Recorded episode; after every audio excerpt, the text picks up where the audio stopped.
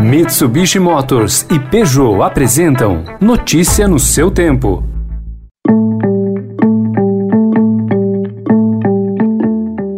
Olá, seja bem-vindo. Começando mais um Notícia no seu tempo, podcast produzido pela equipe de jornalismo do Estadão para você ouvir em poucos minutos as principais informações do jornal. Entre os destaques de hoje, o aval do STF para o veto a missas e cultos religiosos, a prisão do padrasto e da mãe do menino Henri e a determinação do ministro Luiz Roberto Barroso para que o Senado instale a CPI da pandemia, criticada pelo presidente do Senado, Rodrigo Pacheco. Não se queira acreditar que a CPI vai poder substituir o papel do Ministério Público Federal, do Ministério Público Estadual, da Polícia Federal, da Polícia Civil, da Controladoria Geral da União. Não fará esse papel. A CPI poderá sim ser um papel de antecipação de discussão político-eleitoral de 2022, de palanque político, que é absolutamente inapropriado para esse momento da nação.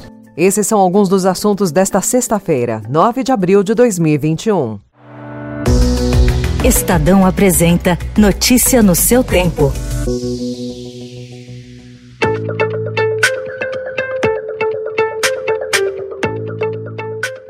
O ministro do STF, Luiz Roberto Barroso, determinou ontem que o Senado instale uma CPI para investigar as ações e omissões do governo Jair Bolsonaro no combate à pandemia. A CPI foi proposta por senadores da oposição há mais de dois meses, mas havia resistência do presidente da casa, Rodrigo Pacheco. Em entrevista na noite de ontem, Pacheco afirmou que vai cumprir a determinação judicial. Respeito à decisão do Supremo Tribunal Federal, ela será cumprida a partir da semana que vem, na primeira sessão do Senado Federal. Já determinarei aos partidos políticos que indiquem os seus membros para o funcionamento dessa CPI e, repito, como presidente do Senado, cuidarei de que a, o funcionamento da CPI possa garantir o máximo possível a segurança de saúde dos senadores que dela participarão, os servidores que dela participarão e aqueles que deverão ser intimados aqui comparecer no ambiente e no âmbito da Comissão Parlamentar de Inquérito.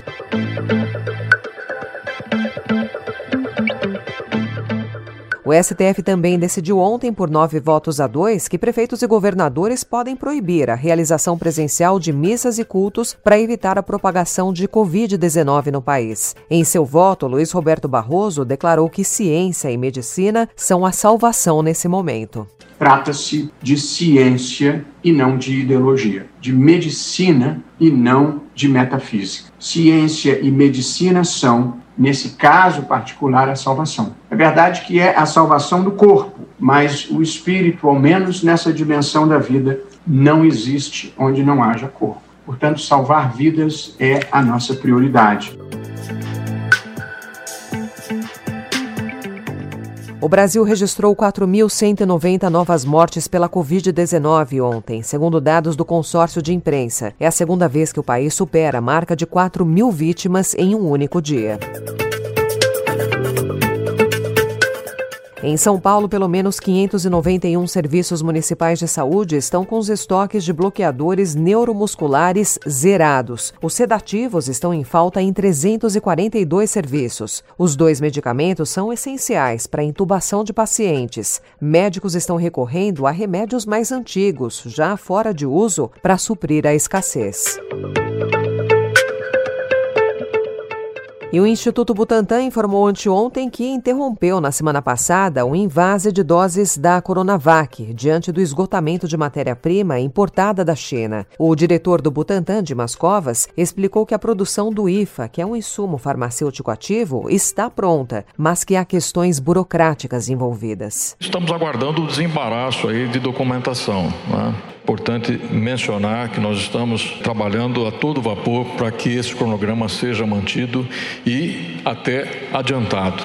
Ontem, o governo de São Paulo afirmou que receberá até o próximo dia 20 o material necessário para a retomada e produção de 5 milhões de doses. Agora as informações sobre o caso do menino Henri Borel. Foram presos ontem o vereador Dr. Jairinho e Monique Medeiros da Costa e Silva. As prisões temporárias ocorreram no inquérito que apura a morte do filho dela, Henri, de 4 anos, no dia 8 de março. Autoridades sustentam que o menino morreu após ser torturado pelo político, que era padrasto dele. O delegado Henrique Damasceno, responsável pela investigação, afirmou que não resta a menor dúvida sobre a autoria do crime. Nós fizemos três perícias no imóvel. Então existe Existem laudos pendentes, é por isso que é uma prisão temporária. A investigação segue, a investigação não está encerrada nesse momento. Entretanto, nós já reunimos até o presente momento provas muito fortes, muito convincentes a respeito de toda essa dinâmica e participação de cada um deles. Notícia no seu tempo. As principais notícias do dia no jornal O Estado de São Paulo.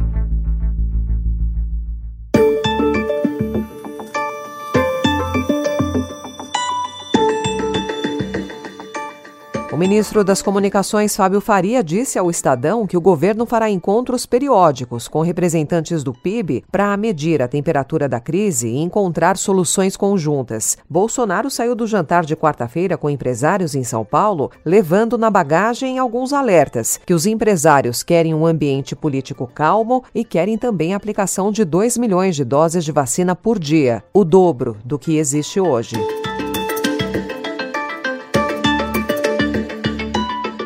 O Estadão também informa que o Congresso terá controle de mais da metade dos investimentos federais nesse ano, conforme o orçamento aprovado pelos parlamentares e pendente de sanção do presidente Jair Bolsonaro. Dos 55 bilhões e meio de reais reservados para execução de obras e compra de equipamentos públicos, 27 bilhões de reais em verbas, 52% do total, receberam digital dos deputados e senadores por meio das emendas parlamentares. É a primeira vez que isso ocorre. Em anos anteriores, a maior parte do dinheiro ficava nas mãos do governo.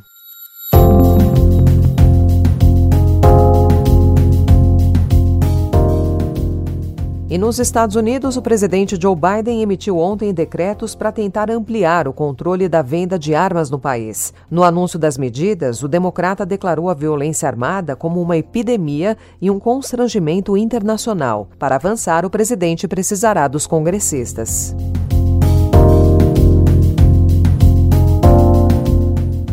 Países como França e Estados Unidos, que estão com a vacinação adiantada e com a diminuição do número de infectados, poderão em breve contar com a volta do público em eventos esportivos. Em Paris, o tradicionalíssimo torneio de Roland Garros teve o início adiado em uma semana para poder receber uma quantidade maior de torcedores. Na NBA, a previsão é de lotação completa dos ginásios a partir da próxima temporada.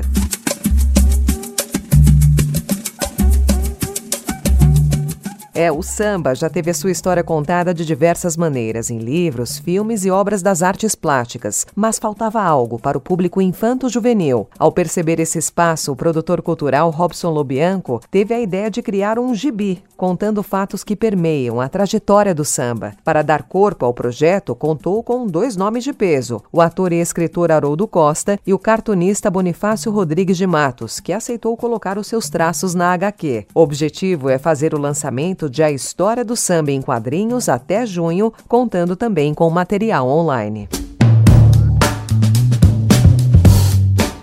Encerrando a edição de hoje do Notícia no seu Tempo, com a apresentação e roteiro de Alessandra Romano, produção e finalização de Mônica Herculano. O editor de núcleo de áudio é Emanuel Bonfim. Obrigada pela sua companhia e bom fim de semana.